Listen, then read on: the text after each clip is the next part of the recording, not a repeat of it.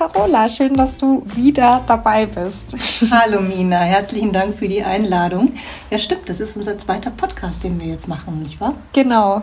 Treue Zuhörer, die äh, kennen dich dann schon aus Folge 5, war das, das nämlich. Stimmt, da das haben wir knapp ein Jahr her. Ja, genau. Also du warst eine unserer ersten ja, Gäste, die dabei waren.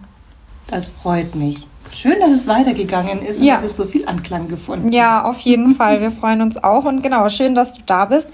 Heute sprechen wir ja über ähm, ja, ein besonderes Angebot von dir, einen Workshop, den du machst. Da geht es ja um stärkenorientiertes Teambuilding und ich bin gespannt, was du da jetzt alles zu erzählen hast.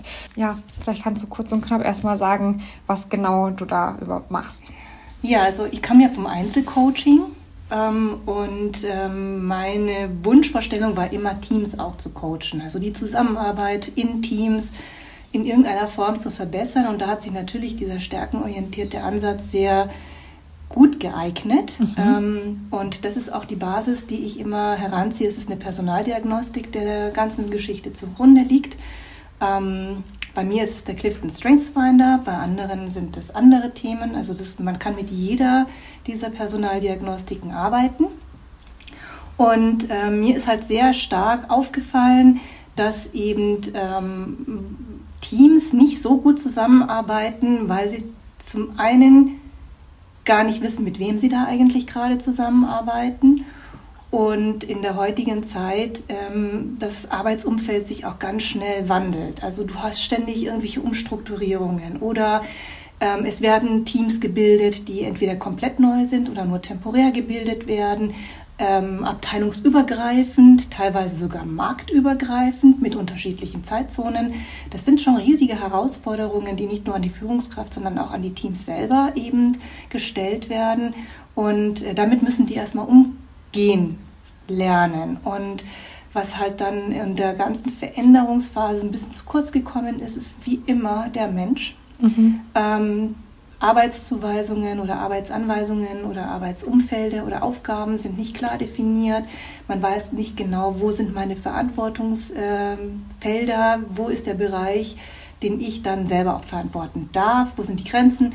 Ähm, das äh, wird nicht richtig kommuniziert oder nur intransparent kommuniziert.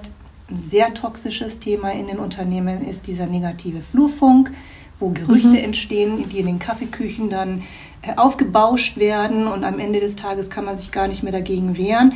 Also diese Intransparenz und wir Menschen sind halt einfach so geeicht, dass wir entweder uns äh, in eine Kampfposition begeben oder eben in eine Fluchtposition begeben. In der heutigen Zeit, also übersetzt in die heutige Zeit, ist, ich ziehe mich zurück und mache mein Ding. Das wäre diese Flucht. Oder ich ähm, kämpfe um meine Verantwortungsbereiche, ich ähm, verteidige sozusagen mhm. mein Aufgabengebiet und lasse somit natürlich auch eine Veränderung gar nicht zu. Und das ist das, was ich so sehr stark in diesen Teams ähm, beobachte, dass das eben auch eine Dysfunktion gewissermaßen ist und ähm, daraus sich natürlich auch der Wunsch ergibt, das zu ändern. Also wenn jemand auf mich zukommt und sagt, kannst du mal so einen Teambuildings-Workshop machen? Erstens immer nur ein Tag. In einem Tag, ähm, das ist so eine Erwartungshaltung, die ich dann immer ein bisschen, ein bisschen bremsen muss, wird nicht die Welt sich verändern. Also man kann nicht ja. über Nacht einfach sich verändern und ähm, auch so Verhaltensveränderungen dauern mhm. so seine Zeit. Aber es ist wenigstens ein Ansatz. Das heißt, ähm, der Wunsch, der sich daraus ergibt, ist natürlich aus zwei verschiedenen Perspektiven zu sehen. Das Team ist ja einmal das Team mit den ganzen Mitarbeitern, Tenden, also wenn ich Mitarbeiter sage, dann meine ich alle mhm. Geschlechter, und die Führungskraft. Und die bildet ja auch gemeinsam mit der Gruppe das Team. Die Führungskraft wünscht sich natürlich ein High-Performance-Team zu haben, ja. die die Ziele erreicht, wo sie selber natürlich auch ihre Wertschätzung sucht. Ähm, Mensch, da möchte ich gerne mit dieser Führungskraft zusammenarbeiten. Die kommt gut an, die hat ein tolles Team, die erreicht ihre Ziele, jeder fühlt sich wohl. Ähm, und dann natürlich auch das Team, die natürlich auch ihre Wünsche hat, wie ähm, zwei ganz essentielle Sachen. Eben einmal die Zugehörigkeit. Ich meine, wir arbeiten zwischen 40 und 50 Stunden in der Woche. Ja, klar. Und ähm, da verbringst du sehr viel Zeit, entweder mit dem Team oder in der heutigen hybriden Arbeitsweise eben auch zu Hause. Aber diese Zugehörigkeit ist ein essentielles Bedürfnis. Ich möchte irgendwo zugehören, ich mhm. möchte mich wohlfühlen, ich möchte da dazugehören. Und das andere Thema ist, ich brauche eine Aufgabe. Und zwar eine Aufgabe, die mich fordert, fördert und auch noch weiterbringt. Und ähm, diese zwei Wünsche, die treffen jetzt aufeinander. Ja. Die Führungskraft, der ihre Aufgabe ist, ist den Rahmen zu stecken, dass diese Mitarbeitenden sich wohlfühlen, dass die ihrer Aufgabe nachgehen können, dass sie Vertrauen haben, dass sie eine Stabilität empfinden, dass sie in gewisser Weise auch bei der Führungskraft ein Mitgefühl für die eigene Situation mhm. nicht nur erwarten, sondern auch kriegen und am Ende des Tages auch die Hoffnung, dass es noch einen Morgen gibt. Ne? Also, dass wir morgen auch noch als Team ja. existieren. Das ist so der Wunsch, der aus beiden Seiten kommt. Und ähm, nur ist der halt immer und oft nicht umsetzbar oder es erfordert natürlich viel Zeit, viel Aufwand, viel Kraft und wenn es nur einer alleine macht, dann reicht das nicht. Die Führungskraft alleine schafft es nicht. Einer aus dem Team alleine schafft es ja. nicht. Es muss zusammen passieren. Und somit entstehen dann halt diese Nachfragen nach einem Workshop, wie man sowas machen kann. Und auch du hattest mir ja schon ähm, erzählt, wie kann man das lösen, wie kannst du da den Workshop aufbauen, genau. ähm, wie sieht das womöglich aus. Ähm, Im Prinzip, der erste Schritt ist immer das Vertrauen aufzubauen. Mhm. Da, wo kein Vertrauen ist, können auch keine Konflikte gelöst werden. Die Leute engagieren sich nicht, weil wozu? Warum sollte ich mich für ein Team engagieren, wenn das Team für mich nichts macht? Ähm, es gibt Grabenkämpfe, ähm, es gibt Misstrauen. Ja. ja. also ich traue dir nicht. Ähm, ich weiß nicht genau, wo meine Verantwortlichkeiten liegen. Welche Ziele haben wir eigentlich? Welche Ergebnisorientierung gibt es denn, an die wir uns dann irgendwo entlanghangeln können? Und alles das ist nur möglich, wenn das Team ein gewisses Vertrauen aufgebaut hat. Witzigerweise, ich habe das mal gelesen, ähm, kann man das als eine Funktion von mehreren Individuen in einem gesunden Umfeld sehen, was mhm. zu einer High Performance führt. Und diese mehreren Individuen und das Umfeld, das sind dann wiederum das Team und das Umfeld, die ja. Rahmenbedingungen ist die Führungskraft. Ja. Und den Fokus, den setze ich meistens in diesem Workshop. Und meistens startet der Workshop natürlich mit dem Individuum selber. Also wer bist du, auch wenn du jetzt schon jahrelang mit dem Kollegen oder der Kollegin zusammengearbeitet hast. Es gibt immer irgendetwas, was du von dieser Person noch nicht weißt. Ja. Und ähm, das ist das Erste, was so ein bisschen den, das Vertrauen aufbaut. Ähm, mit einer Personaldiagnostik, also bei mir ist es der Clifton Strengths Finder, ähm, lernt jedes Individuum seine Top 5 erstmal, also seine Stärken oder seine mhm. Top Fähigkeiten, Top 5 Fähigkeiten. Und damit kann man schon mal anfangen zu arbeiten. Dann ähm, ein zweites Tool, was ich immer sehr gerne anwende, ist auch so eine Fuck-up-Story mal zu erzählen. Mhm. Also wo hast du in deiner beruflichen Laufbahn so voll daneben gelegen und hast ähm,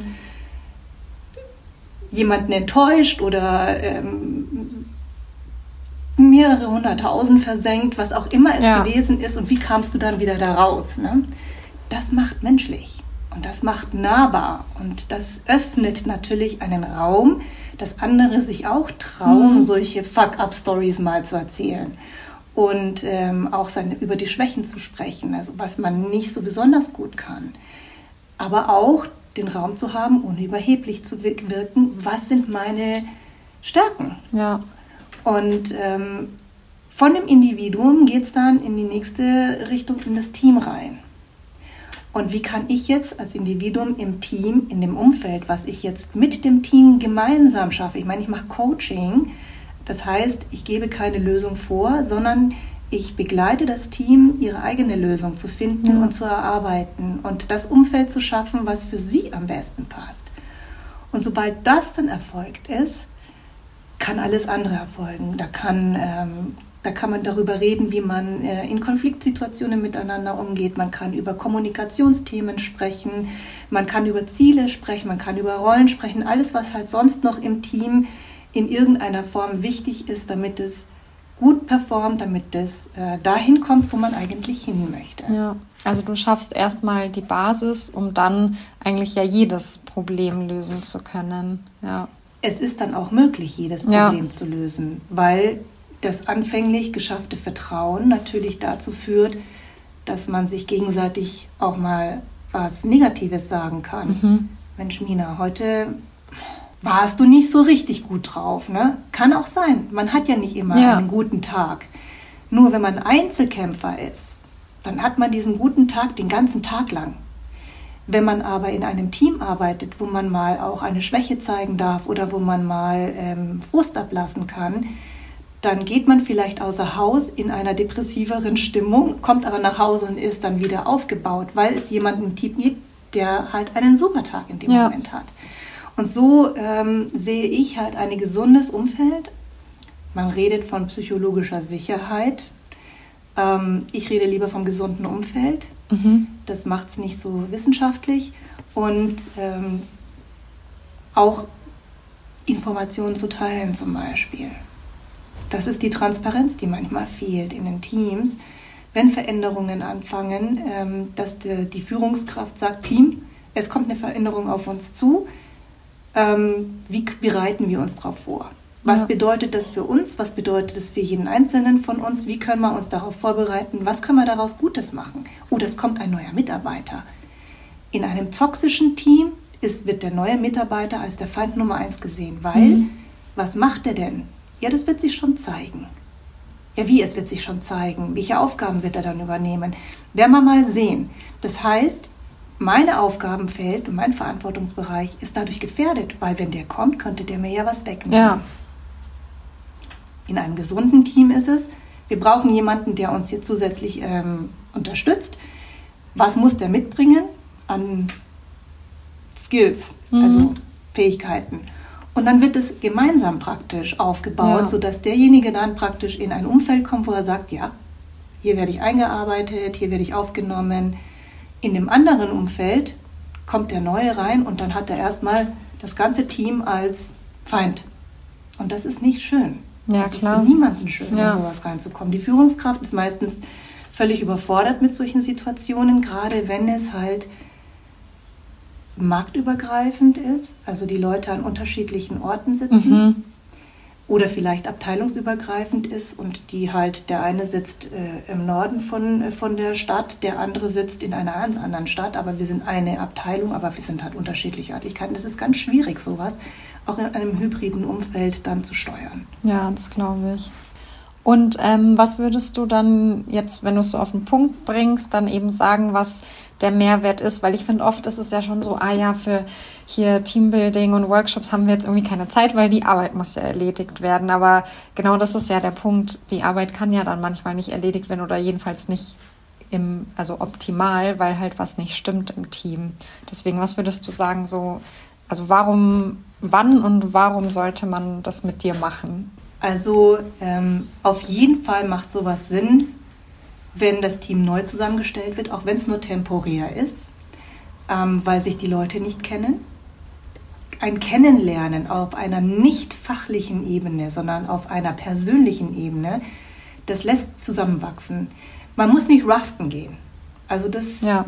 kann man, muss man aber nicht. Aber jemanden kennenzulernen, was, sind, was ist das Gute, was ist das eher nicht so Schöne an dir? Also wo sind deine blinden Flecken, wo können wir uns ergänzen? Das ist eine ganz andere Ebene. Und wie ich schon vorher sagte, es wird nicht nach dem Workshop alles sich verändern. Was ich meistens auch nochmal anbiete, ist dann nach so einer gewissen Zeit, sich nochmal zusammenzusetzen und zu gucken, wie funktioniert es denn in der mhm. Zusammenarbeit, weil sowas erstmal gelebt werden muss diese Neuerung, dass ich plötzlich von jemand anderen mehr weiß als vorher, entspannt auf der einen Seite, aber auf der anderen Seite muss man dranbleiben. Ja. Und dieses Dranbleiben wird dadurch meistens noch mal ein bisschen gefördert und gefordert. Das ist dann die Unterstützung der Führungskraft, äh, indem man sagt, okay, wir machen nach drei Monaten oder nach einem halben Jahr noch mal einen kurzen Vormittagsworkshop und schaut mal, wie läuft es denn so mhm. oder wo hakt es denn noch weil man sowas begleiten muss. Das geht nicht einfach an so an einem Tag und über ja. Nacht. Manche brauchen auch ein bisschen mehr für sowas, gerade wenn sie nicht so auf Beziehungslevel mhm. unterwegs sind, sondern mehr so die Tüftler und die Denker und die diejenigen, die halt mehr so einen introvertierteren Charakter haben, die brauchen etwas länger für sowas. Ja. Diese Zeit muss man ihnen geben. Also auf jeden Fall ist es der Anfang einer, einer guten Zusammenarbeit im Team, die halt weiterhin unterstützt werden kann, so das Team es möchte. Meistens ist es aber auch so, weil sie schon gleich am ersten Tag merken, ah, das war ja jetzt nett. Das war ja jetzt nicht nur nett, das war ja richtig interessant. Und äh, eine gewisse Erleichterung sich auch mhm. Etabliert. Ne? Ja. So nach dem Motto, ich muss jetzt nicht mega performen und ich muss nicht Angst um meinen Job haben und ich muss nicht Angst um meine Verantwortlichkeiten haben. Ich bin jemand, der im Team gesehen wird als solches das ist auch immer sehr spannend zu beobachten, dass die Menschen, alle, die im Team sind, haben eine gewisse Soft-Skill-Rolle dann. Mhm. Und diese Soft-Skill-Rolle, die nehmen die dann sehr persönlich und sehr ernst, weil sie nur das im Team sind. Ja. Und kein anderer hat das, was derjenige dann in der Rolle hat. Und das macht es dann natürlich schon wieder da ist dann schon wieder diese intrinsische Motivation angedockt, mhm. wo man sagt, so, ich bin der Anker in dem Team oder ich bin das Herz ja. im Team.